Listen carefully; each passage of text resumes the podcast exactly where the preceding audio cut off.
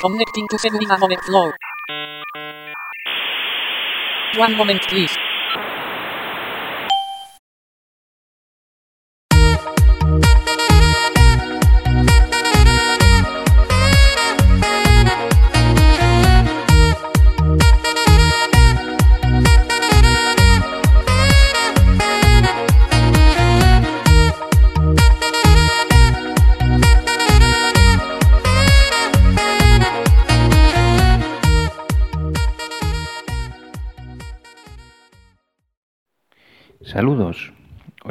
Día 29 de agosto de 2015, sábado, y estás escuchando el podcast Seguridad Overflow.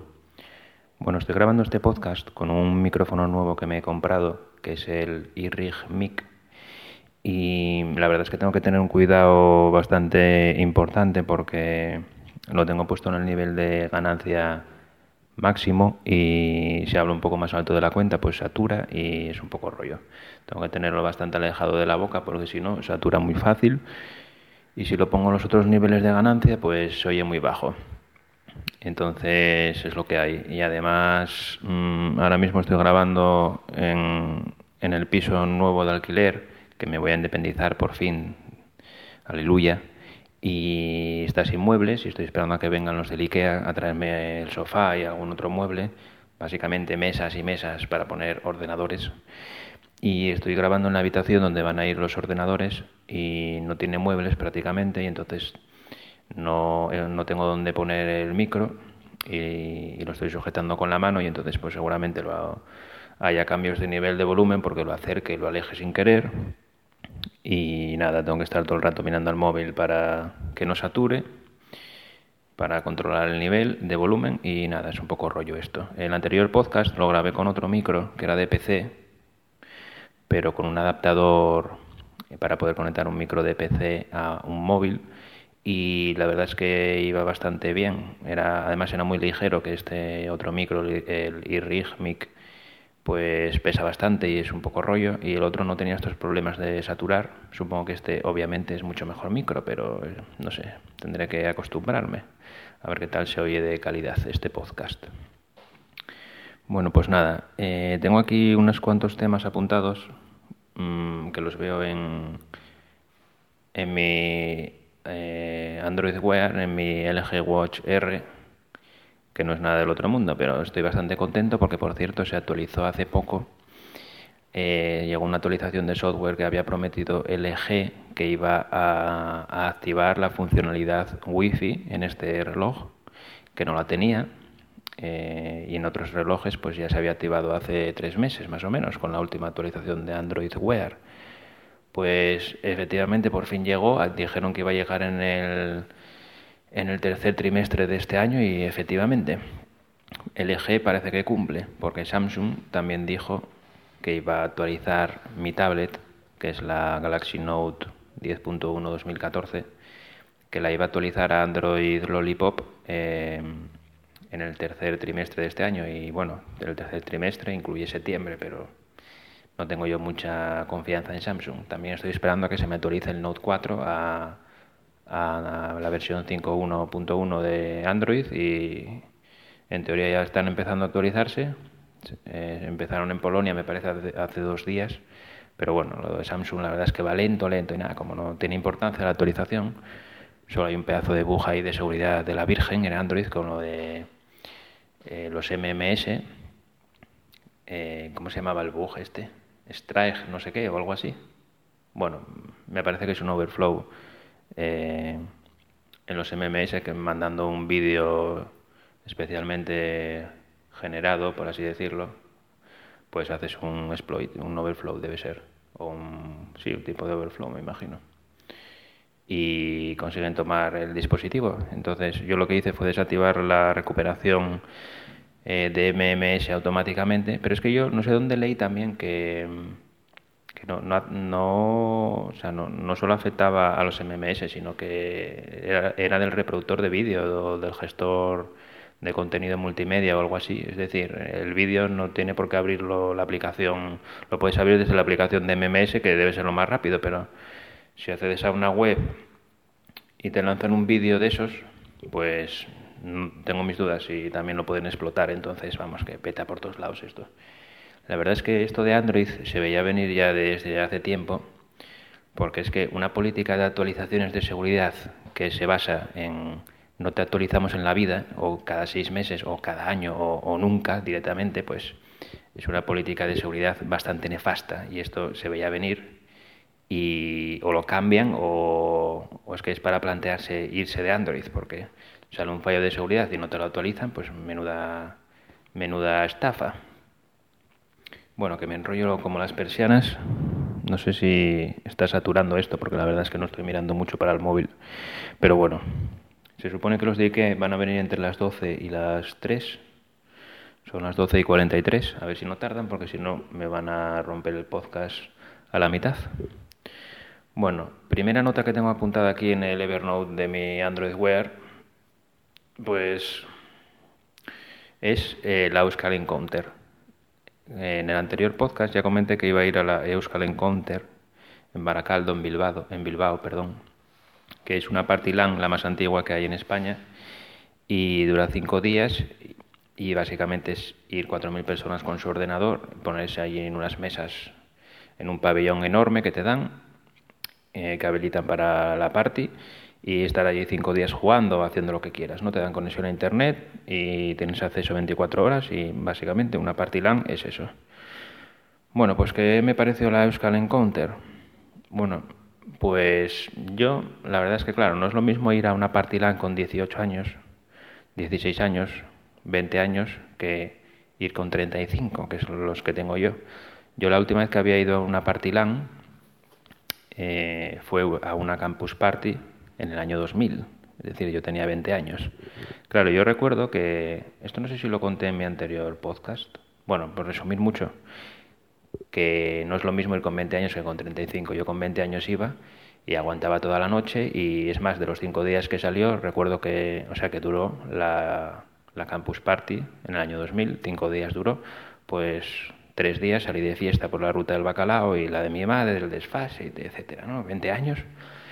Y claro, ahora ya pues no, es lo mismo, a las dos como mucho de la mañana o la una me iba a la tienda de campaña, dormía mal porque eh, al lado teníamos dos tiendas de campaña que los que dormían en ellas pues roncaban y claro, no intentar dormir con, con un oso al lado roncando, ¿no? Pues es un poco complicado y eso que llevaba tapones.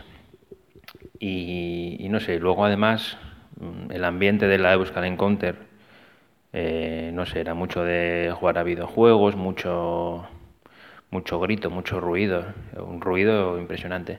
Bueno, el primer día que pusieron una película, directamente se les fue la pinza y, bueno, subieron un vídeo a YouTube, me parece, en el que las sillas eh, de la resonancia del sonido pues se movían solas. O sea que imaginaros, o sea, era como estar en un concierto en primera fila. O sea, te quedabas sordo directamente. Y luego los torneos que hubo eran casi todos de videojuegos. y me apunté a uno que era una especie de torneo de, seguridad que se llama Hackit. Y, y, bueno, la verdad es que no me gustó mucho porque eh, solo pasé la primera fase, la verdad, que era una prueba de... Es que iba, consistía como en pruebas, ¿no? Seguidas. Y principalmente era, eh, tenías que superar una prueba, te daba un password, la prueba, y lo tenías que introducir en un formulario web. Y entonces te pasabas a la siguiente prueba.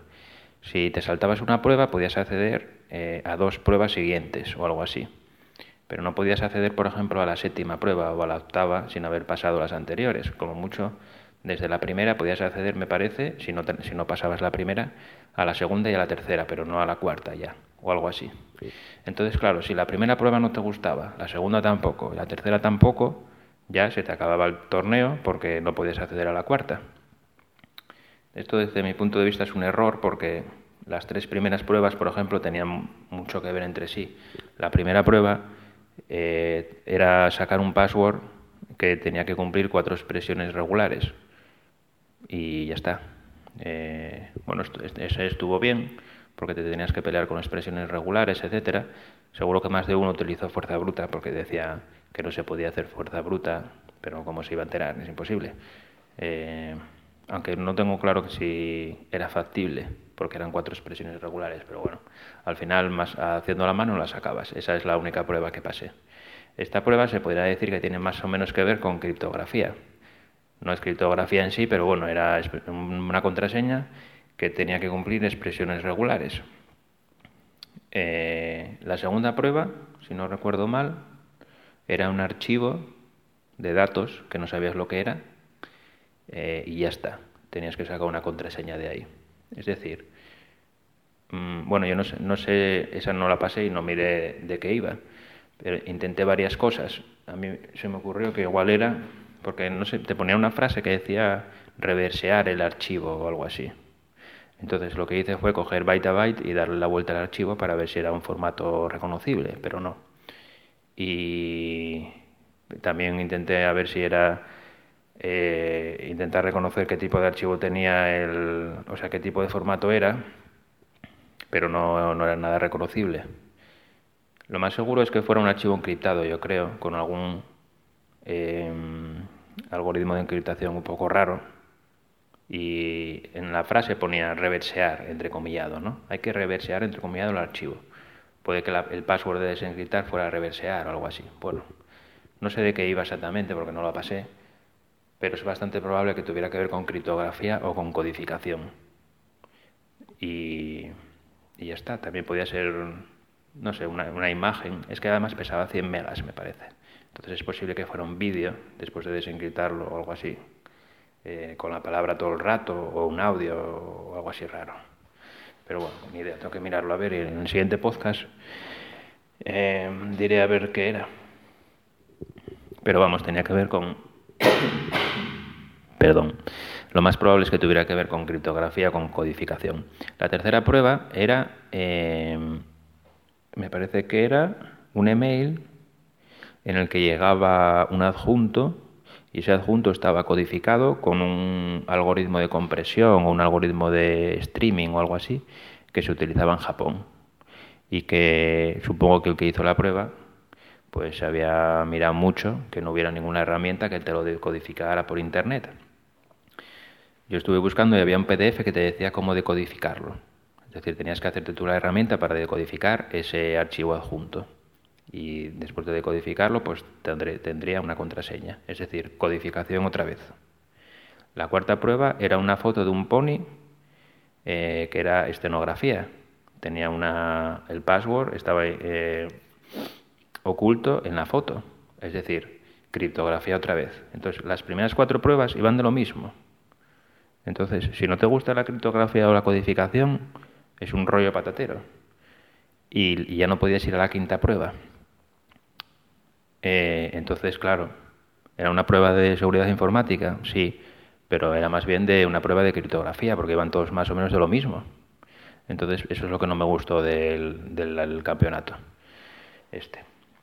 Bueno, madre mía, qué rollo suelta. A ver, siguiente tema. Tecla. Bueno, eh, como ya comenté, me voy a independizar la semana que viene. Además, me acabo de acordar de un tema que no tengo apuntado, a ver si luego, bueno, lo comento ahora ya de paso. Eh, la semana que viene me voy a independizar mmm, a un piso de alquiler y me voy a, bueno, me, me van a dar un perro, una perra concretamente. Eh, un familiar del pueblo que tiene una perra, pues tuvo cachorros hace dos meses y medio, algo así. Es una perra mestiza, pequeña, y me va a dar uno. Bueno, ya, ya lo estuve viendo en el pueblo, cachorro, la perrina muy guapa, preciosa. Y nada, pues que voy a tener una perra. Entonces la idea es que como la voy a tener que pasear, obviamente, pues grabar podcast de la que la paseo. Bueno, hay varias ideas, ¿no? Una es que me fuerza a salir más de casa, a caminar, hacer ejercicio, correr, etcétera, etcétera. Y otra también es, pues ya de paso, pues grabar podcast. evidentemente no voy a conseguir la perra solo para, para grabar podcast, pero bueno, es un efecto secundario y entonces, como la tengo que bajar tres veces al día, pues es probable que me dé por grabar podcast así rápidos y tal, en plan lo que hace el camionero geek, etcétera. ¿Y cómo se va a llamar la perra? Pues se va a llamar Tecla un perro, o sea, un nombre muy informático, Tecla. Se lo comenté a mi madre, le dije, mamá, ¿se te ocurre algún nombre informático? Porque si, si fuese un perro, había pensado en llamarlo Bitcoin, ¿cómo no? Pero claro, queda un poco raro, ¿no? Eso de Bitcoin. Además es un nombre extranjero. Y como es perra, pues estaba entre arroba y tecla. Pero tecla mola más. Entonces, pues nada, ya sé que quedó el nombre de tecla. Pues tecla eh, llegará aquí a, a mi casa pues dentro de una semana. Bueno, ya, siguiente tema, después de eh, hablar de tecla, pues Spreaker, mm, no sé exactamente qué significaba esto. Es que tampoco tengo muchos... Ah, sí, tengo un tema de seguridad informática. Ostras, si se me olvidó comentarlo. Em, en la Euskal Encounter, eh, yo iba a ir, al principio iba a ir con otro podcaster, que bueno, no sé si él dijo quién era, entonces no lo voy a decir pero iba a ir con otro podcaster. Me lo, me lo comentó él, además. Me dijo, ¿te apetece ir a la Euskal Encounter y tal? Y claro, me lo dijo el día 10, me parece, y el plazo de inscripción se había abierto el día 5. Entonces, el día 5, a las dos horas o así de abrir el plazo de inscripción, se acabaron las plazas, se agotaron. Entonces, claro, el día 10 ya no había plazas ni de coña. Pero bueno, así nos apuntamos. Pero claro, no nos iban a llamar ni para atrás. Entonces, Mm, bueno, al final no fui con este podcaster, fui con un amigo, porque él como que cambió un poco de idea, ya no le apetecía ir, creo. Em, entonces, claro, yo tenía ganas de ir porque ya se me había metido la gana de ir a la Euskal, Euskal Encounter. Entonces lo que hice fue, pues, eh, hacer una especie de auditoría de seguridad a la página web de la Euskal Encounter para ver si encontraba un fallo de seguridad. Yo pensaba, bueno, a ver si encuentro un fallo de seguridad, les aviso y como agradecimiento, me cuelan en la cola y, me dejan asistir a la Euskal Encounter con un amigo, como agradecimiento. Ya no, no pedía ni que me pagaran nada ni nada. Bueno, pues hice una pequeña auditoría. Bueno, ya, la verdad es que a los dos minutos ya nada más ponerme ya en la frente, ya no me dijo, uh, me salió ahí, se me iluminaba ahí en la pantalla, aquí, aquí, o sea, un fallo de seguridad que eh, estoy casi seguro que no fui el primero en descubrirlo porque tenía la pinta de llevar varias ediciones ahí y es muy raro que nadie lo hubiera descubierto y el que lo hubiera utilizado y explotado. Era un SQL Inject, un SQL Injection eh, que permitía inyectar comandos SQL en la base de datos de la Euskal Encounter, donde estaba la base de datos de los usuarios y de los administradores y de, todo, vamos bueno, la web no, porque la web va en Joomla, me parece, y, va por otro lado. Esto era mm, el panel de gestión de la Euskal, donde estaba todo. Bueno, pues teníamos un SQL Injet y luego mm, había otra especie de segundo fallo, que era que las contraseñas de los usuarios y de los administradores eh, no estaban hasheadas con un algoritmo de hash fuerte, estaba con con la función password de MySQL antiguo, que debe ser un derivado de MD5. Bueno, una tarjeta gráfica eh, con este algoritmo de hash prueba aproximadamente, bueno, depende de la tarjeta gráfica, pero una muy sencilla, la más básica, prueba 500 millones de combinaciones por segundo. Es decir, eh, si tienes una contraseña de 8 caracteres o menos, da igual que sea símbolos o lo que quieras o mayúsculas, da igual porque te la van a sacar en dos minutos. Si, eh, eh, eh, bueno, depende de, la velocidad de la gráfica, pon, no sé, pon cinco horas como mucho. Si tienes una gráfica potente como una R9, Radeon R9 que tiene un amigo mío, pues en vez de 500 millones por segundo, pues igual prueba, no sé, 3.000. 3.000 millones de combinaciones por segundo. Es decir, es un algoritmo totalmente desfasado. Bueno, pues ese era el segundo fallo. Y entonces entre el SQL Inject y que utilizaron una función de hash eh, insegura, pues nada, eh, blanco y en botella. Y entonces le mandé todos los detalles al organizador de la Euskal Encounter y como agradecimiento pues nos, consiguió un sitio a mí y a mi amigo y así es como conseguí el sitio de, eh, en la Euskal Encounter. Bueno, y después también tengo que decir que eh, bueno, no, lo no hicieron público el fallo, porque claro, aquí el problema es que tenían los el password de los usuarios, lo elegían los propios usuarios, y había unos 5.000. Entonces, claro, ¿cuánta gente habrá que tiene el mismo password en la Euskal que en Gmail, por ejemplo? o, en Hotmail o en Facebook o donde sea. Entonces, claro, el problema de seguridad ahí, aparte del problema de seguridad evidente para, para la Euskal Encounter, era para los usuarios.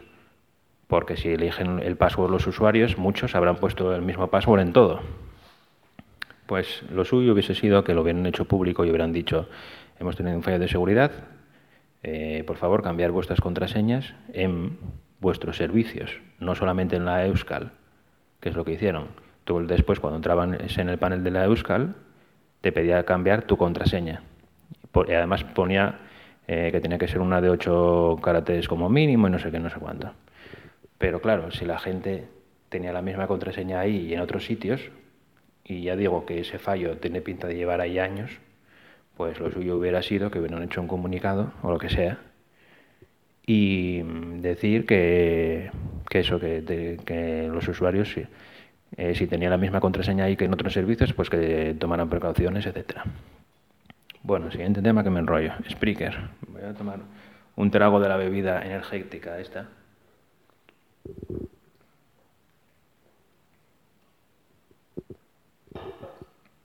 Ay, por Dios. Bueno, es que voy a intentar hacer los audios sin editar, como el anterior podcast, porque lo suyo, la gracia de grabar podcast, es coger un poco de soltura a la hora de expresarse, y si andas editando el, audio, pues no tiene gracia ninguna. Bueno, Spreaker. Eh, nada, esto es porque me planteé cambiar el podcast a, a Spreaker. Yo ahora mismo el podcast lo tengo en mi servidor web, eh, que es el que está enlazado a iTunes, es decir, iTunes tira de mi servidor web, el feed. Y lo tengo en iVoox también y en Spreaker. Pero yo lo que hago es que cuando grabo un audio, pues lo subo a mano a los tres sitios. Esto es un peñazo porque si grabara muy a menudo, pues sería un rollo porque tienes que subir el audio a tres sitios. Entonces en Spreaker lo, lo cambié y ahora el Spreaker se baja automáticamente el audio de, de, mi servidor web cuando publico uno nuevo.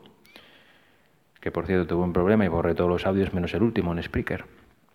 Voy a ver si resubo por lo menos los tres o cuatro últimos. Pero había pensado en cambiarlo todo a Spreaker. A, eh, pagar la cuota mensual de eh, no sé cuántas horas al año y tenerlo todo ahí. Y estuve eh, investigando un poco y la verdad es que te deja personalizar mucho el feed, cosa que antes creo que no dejaba. Te deja personalizar el título y te quita la palabra speaker, que creo que antes no dejaba. Incluso te deja hacer un redirect, porque estuve mirando cómo cambiar la URL de, del feed en iTunes. Y tú le puedes meter un campo al, al, al feed, al XML, indicándole la nueva URL. Y tienes que hacer un redirect 300, con el código 301 de la vieja a la nueva. Bueno, pues todo esto te lo deja hacer Spreaker también.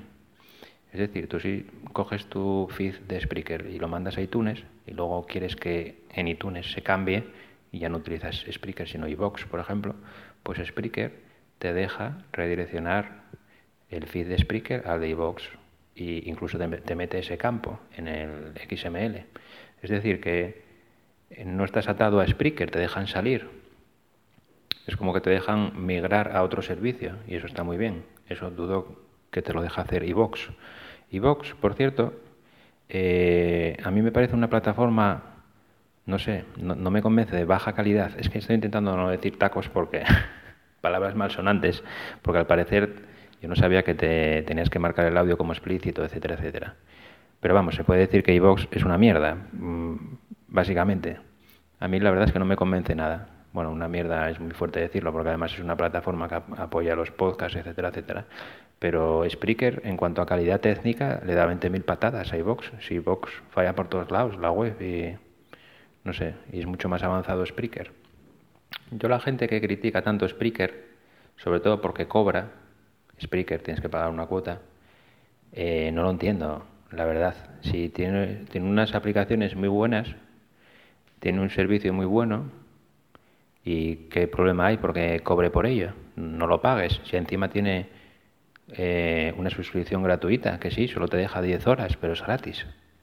Yo no entiendo esa crítica siempre a, a una empresa porque, porque eh, cobre una cuota. Que no, no, puede ser todo gratis.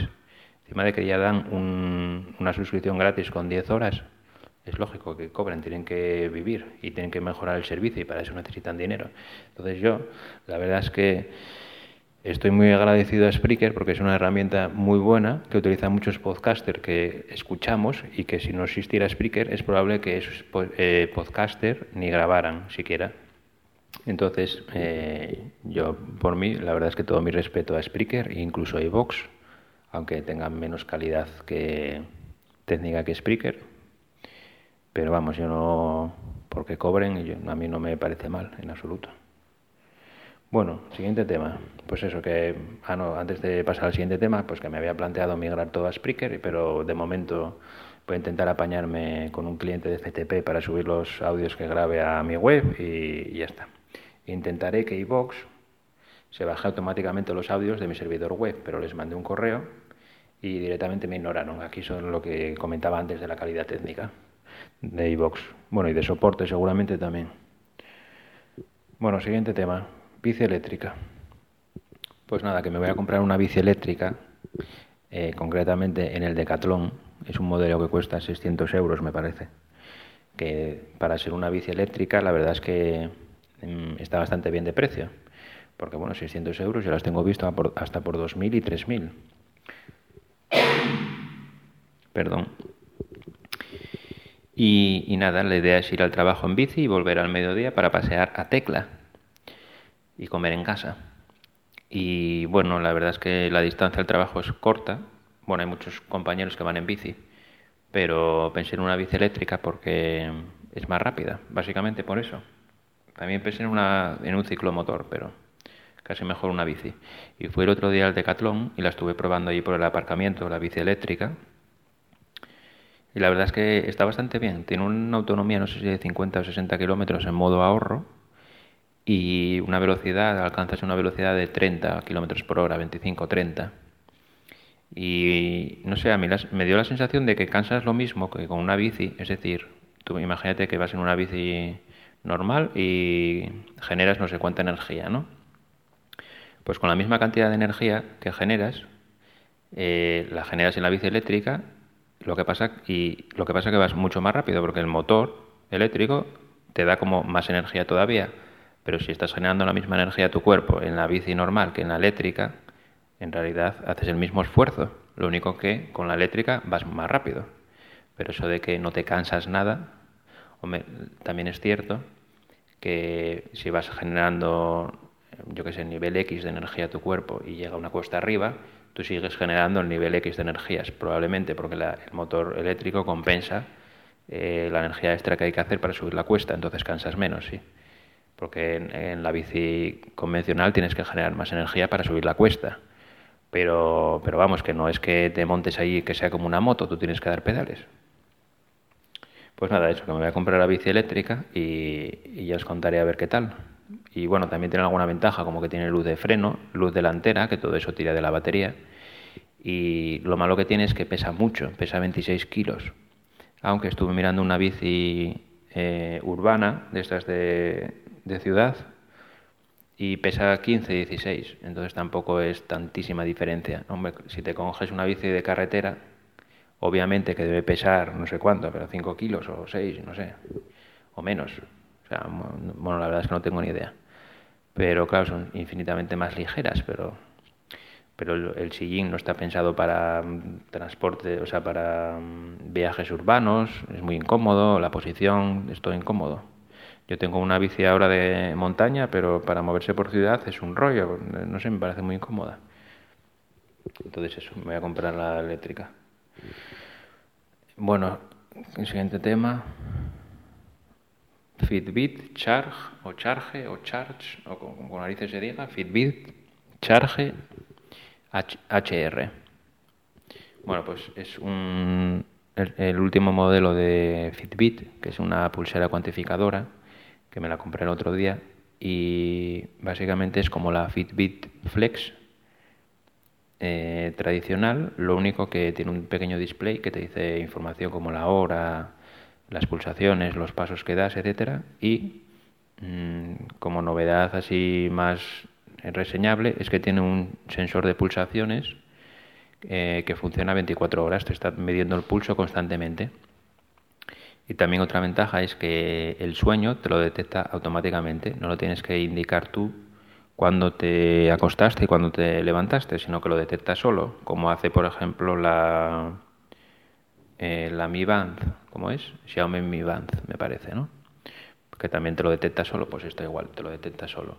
Y además, al tener el sensor de pulsaciones todo el rato, pues te pone una grafiquita con las pulsaciones, te dice las pulsaciones que tienes en reposo y en teoría es todo mucho más fiable porque el sensor de pulsaciones lo utiliza para medir tu nivel de sueño, para medir el, número de calorías que, que gastas al día, eh, etcétera, etcétera. Entonces es todo como más fiable.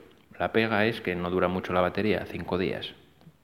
En la Fitbit Flex original eh, creo que dura un pelín más, pero vamos, no mucho más.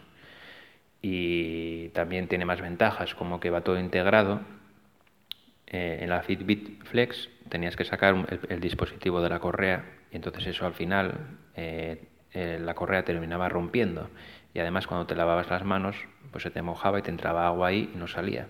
Esto al ir todo sellado pues es mucho mejor porque no te entra agua dentro, etcétera, etcétera. Lo malo que tiene que me he dado cuenta es que cuando te mojas las manos en el Android Wear, en el LG G Watch R, pues al ser la correa mm, de piel, eh, el agua retiene menos agua y entonces se seca más rápido. En la de goma es como que, bueno, no es que retenga menos agua, no sé, pero en la de goma es como que el agua se queda entre la goma y tu piel y, no se va de ahí nunca, prácticamente. Pero en, la, en el reloj de, con correa de piel es como que se evapora antes el agua, no sé por qué. Será por el material o no sé, pero eso es más, más rollo. Yo pensaba que una correa de, goma era mucho más cómoda, pero casi que me quedo con la del reloj. Bueno, siguiente tema. Fallos de seguridad. Tengo apuntado fallos de seguridad. Eh, no sé. Bueno, puedo comentar un poco así por encima. Bueno, ya, ya muchos sabréis que soy, que trabajo de programador, de programador informático, de programador web. Y Vaya, IKEA, están picando al timbre. Bueno, pues voy a pausar y luego continúo.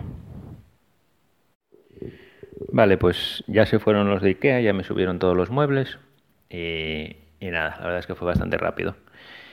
Bueno, pues no sé por dónde iba. Nada, em, voy a intentar no enrollarme porque he visto que llevo ya 30 minutos hablando y nada, eh, pues lo que comentaba de los fallos de seguridad, que normalmente hay dos cosas en cuando se hace una programación web. Normalmente yo por lo que veo es que hay dos cosas que se tienen poco en cuenta. Una es la seguridad, eh, por ejemplo en el tema de SQL injects o cross-site scripting o inyección de comandos, por ejemplo. Si por ejemplo llamas desde, desde el servidor web a un comando, uy, me acaba de llegar una notificación, lo siento, voy a intentar silenciarlo. A ver. Eh, vale, ya está. Pues si por ejemplo desde el servidor web llamas a una aplicación del sistema, ejecutas, yo que sé, un comando, yo que sé, el que sea, ¿no? Uno del sistema, y le pasas argumentos desde el servidor web, que a su vez esos, argumentos los pasa el usuario, pues tienes que tener mucho cuidado a la hora de filtrar los argumentos, porque si no te pueden inyectar código directamente eh, en el comando que tú lanzas y pueden ejecutar comandos del sistema, eh, lo cual ya es una de las cosas más peligrosas que hay porque te pueden inyectar comandos, ejecutar comandos del sistema, el que sea, LS o ejecutar una SL remota, yo que sé, muchas cosas. Pues cosas así, o filtrar los, los, los SQL inject cada vez hay menos porque al utilizar frameworks directamente que te generan ellos la, las consultas SQL, pues te los filtran y hay mucho menos. Lo, mismo pasa con el cross-site scripting normalmente. Pero bueno, aún así se ven fallos de seguridad y, por ejemplo, fallos de lógica de seguridad eh, a la hora de hacer, yo qué sé, ups, a la hora de, pues haces yo que sé, quieres comprobar cierto, cierta cosa, algo que sea cierto o falso, pues eh, si no lo haces bien, pues con fallos de lógica el usuario puede forzar, por ejemplo, a que esa validación siempre sea true cuando debería ser falso y cosas así. Y entonces te puede saltar cosas de, seguridad, eh, límites que intenta poner el programador te los puedes saltar si hay fallos de lógica que son difíciles de detectar con herramientas. Eh, o sea, son las herramientas, esos, esos, fallos los detectan muy mal, cosas, cosas así, ¿no? Y luego otra cosa que también se tiene un poco en cuenta es el rendimiento, eh, el rendimiento de la aplicación web o de la aplicación en general. ¿Por qué? Porque con las velocidades que hay actualmente de los procesadores y velocidades del disco duro, memoria, etcétera, etcétera, normalmente eh, no tienes problemas de rendimiento porque la, normalmente se hacen aplicaciones pequeñas o medianas que no, no, van a tener un uso masivo, por así decirlo. Es decir, tú si haces una página web, si, si por ejemplo, a no ser que tengas muchos, muchos usuarios, muchas visitas, normalmente no vas a tener problemas de rendimiento. los problemas de rendimiento vienen cuando tienes pues un, una carga enorme de usuarios, por ejemplo. Entonces, como no, normalmente no es así, pues eh, no se suele optimizar mucho el tema de rendimiento. Pues esas dos cosas, seguridad y rendimiento, son cosas que normalmente se tienen poco en cuenta. Yo creo que se deberían tener mucho más. Sobre todo el tema de seguridad, porque bueno, el tema de rendimiento, si no te afecta, es decir, si tu aplicación va rápido, no, no hace falta optimizarla hasta que vaya lenta, claro. Pero si va rápido no hace falta, pero el tema de seguridad sí. Bueno, siguiente tema. Donación SR Chemigel. Bueno, SR Chemigel es un youtuber, antes era podcaster, ahora es youtuber, que pidió un, a través de crowdfunding, crowdfunding es la forma de decir donaciones de toda la vida, pero a través de crowdfunding o donaciones, pues pidió dinero para poder comprarse una cámara, porque se le había estropeado la GoPro y, y no tenía dinero para una cámara. Entonces pidió a través de, de su canal de YouTube donaciones. Eh, que además decía en el vídeo que se sentía mal por tener que pedir dinero, etcétera, etcétera. Yo vuelvo a lo mismo con de lo que hablaba de Spreaker. No sé dónde está el problema. Si tú ofreces un contenido y ese contenido gusta a los usuarios y los usuarios están dispuestos a pagar dinero eh, por el contenido o, por, para que te compres una cámara y puedas generar contenido porque se le había estropeado eh, su anterior cámara que era una GoPro y los usuarios están dispuestos a pagar, no sé dónde está el problema en pedir dinero, y es que no, no lo entiendo. Es que hay una. Aquí hay una política de, de los usuarios de no quiero pagar por nada, de que sea todo gratis, que no lo entiendo en este país. Bueno, pues entonces nada, entonces eh, como pidió donaciones, yo lo que pensé es donarle dinero, pero en bitcoins. Y entonces lo que hice fue mandarle eh, no sé si fue 30 o 40 euros en bitcoins, me parece. Bueno, al, precio del momento, porque ahora mismo se ha desplomado, cuando se lo mandé estaban 280 dólares y ahora están 230, pues es lo que tiene Bitcoin, ¿no? que fluctúa bastante. Y además al final, quiero decir, estos últimos días con, con, con el tema del fork, hay un fork que se hizo de Bitcoin, que es que lo hizo el desarrollador principal por el tema de el tamaño del límite de bloques, etcétera, etcétera. Y hay un caos ahí montado que, bueno, ya me informaré mejor y haré otro podcast sobre el tema, pues tiene mucho que ver también con el desplome este del, del precio que hubo esta última semana o estas últimas dos semanas. Bueno, ¿por dónde iba? Lo que iba diciendo, que eso, le mandé eh, X bitcoins y entonces la idea, lo que le dije es que a cambio tenía que ir a, a un cajero de bitcoins en Madrid cambiar los bitcoins por euros y grabar un vídeo explicando el proceso, etcétera, etcétera. Y nada, hizo un vídeo en su canal de YouTube, fue a un cajero que está en el centro comercial Serrano, me parece, o a veces Serrano o algo así, en, Madrid. Bueno, en el vídeo dice que es el único cajero de bitcoins de Madrid, pero creo que hay más de uno. Hay varios, me parece. Pero bueno, se, debe ser el primero que hubo. Y nada, el proceso fue muy sencillo, al parecer porque hay otros cajeros que te piden tus datos, te escanean incluso la huella eh, dactilar y mueven de cosas y este cajero no, debió hacer nada de eso, es decir, debió ser una compra más o menos anónima. Eh, más o menos fue, eh, dijo que quería vender bitcoins, transfirió los bitcoins a una cartera del cajero o de la empresa que gestiona el cajero. El cajero te da un ticket, tienes que esperar a que se valide la transacción supongo que pedirá una confirmación o dos. Las confirmaciones normalmente son cada 10 minutos, entonces 10, 20 minutos. Y nada, después de que se haya confirmado, vuelves con el ticket. Eh, el ticket me parece que tiene un código QR, lo pones en la pantalla, te valida que ya se confirmó la transacción y te da el dinero y ya está. Básicamente fue eso. el problema es que tienes que esperar a que se valide la transacción. Es decir, 10-20 minutos. Pero bueno.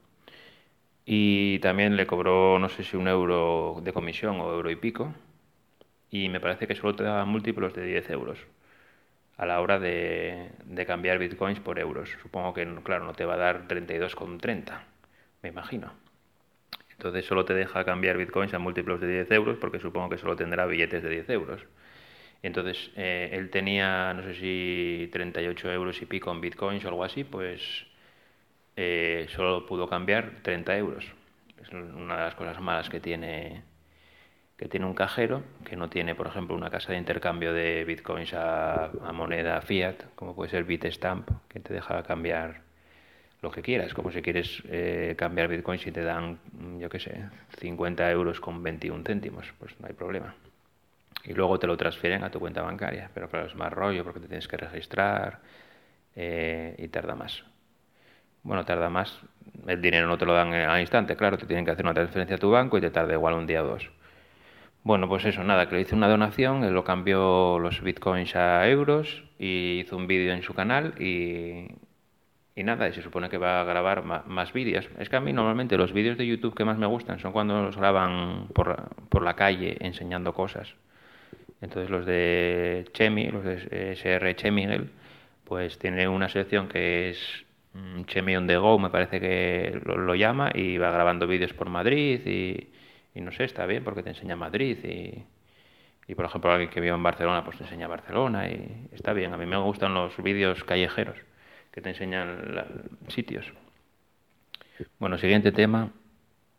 Mm, licencia Windows 10. Bueno, pues nada, que como ya sabéis muchos, ya salió Windows 10 y mm, yo tengo un portátil que me compré con Windows 8 y le actualicé la licencia a Windows 8 Pro para poder tener BitLocker, que es para poder encriptar el, el ordenador, cosa que por cierto en OS X ya te viene de serie y no tienes que pagar nada. No, no, entiendo yo esto de que en Windows tengas que pagar para poder usar BitLocker.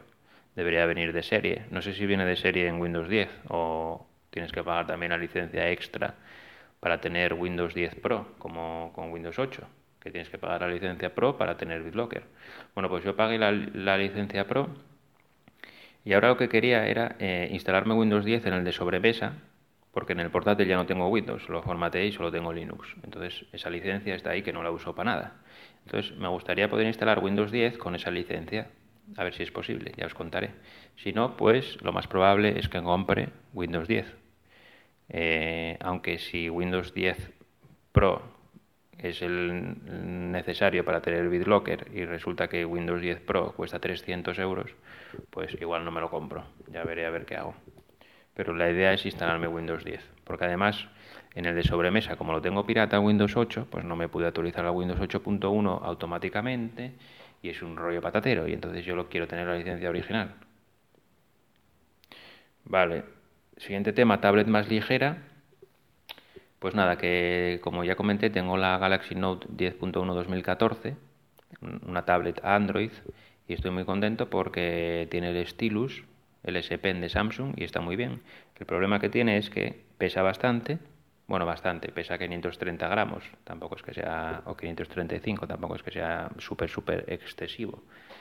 Y otro problema que tiene es, bueno, que tiene una fuga de luz en la pantalla, porque como no tiene pantalla Super AMOLED, tiene una IPS me parece, o Super LCD, pues los negros no son negros y tiene una fuga de luz y es un rollo. Eso me lo hará la, garantía en teoría. Pero no lo quiero mandar porque me va a quedar unos días sin tablet, etcétera, etcétera. Y, y, otro, bueno, otro fallo que tiene también, lógicamente, como tienen todos los Samsung, todos los dispositivos de Samsung, es que no se actualiza las nuevas versiones de Android en 8 siglos. Se supone que va a salir la versión 5.1 o la 5, porque está con Android 4.2, o sea, 4.4, perdón, con KitKat, pues se supone que sale ahora el mes que viene, pero bueno, habrá que ver. Eh, pues nada, había pensado igual en, cambiarla y pillarme una tablet más ligera. pero claro, no hay ninguna tablet de Samsung con stylus más moderna que esta, entonces, o, o mejor por lo menos. Ahí la, está la Galaxy Note 12 Pro, creo, pero claro, son 12 pulgadas y pesan una tonelada, no sé si son 700 y pico gramos, como que no. Y además estoy esperando porque no sé si cambiarme a, a iOS y pillarme un iPad mini o un iPad normal o una Surface, la Surface normal, no, o sea, la, la, la que es ARM me parece, bueno, la más barata, vamos resumiendo, una de 700, 800, no me voy a gastar 1.500 euros en una Surface. Y nada, entonces como no sé qué tablet comprar, pues estoy ahí a la espera. Ahora se van a anunciar nuevos iPads, a ver si sale uno con stylus, yo qué sé. Igual vendo esta y me pillo una nueva o a ver lo que hago. De momento no, no la cambié y estoy esperando a ver si Samsung cumple su palabra, porque dice que va a salir la actualización ahora. Y cuando salga, si va muy bien, pues igual la mando a garantía, que me arreglen la fuga de luz y no cambio de tablet. Ya veré. Porque la verdad es que andar cambiando de dispositivo cada 2x3 es un poco rollo porque tienes que volver a instalar todo, un peñazo.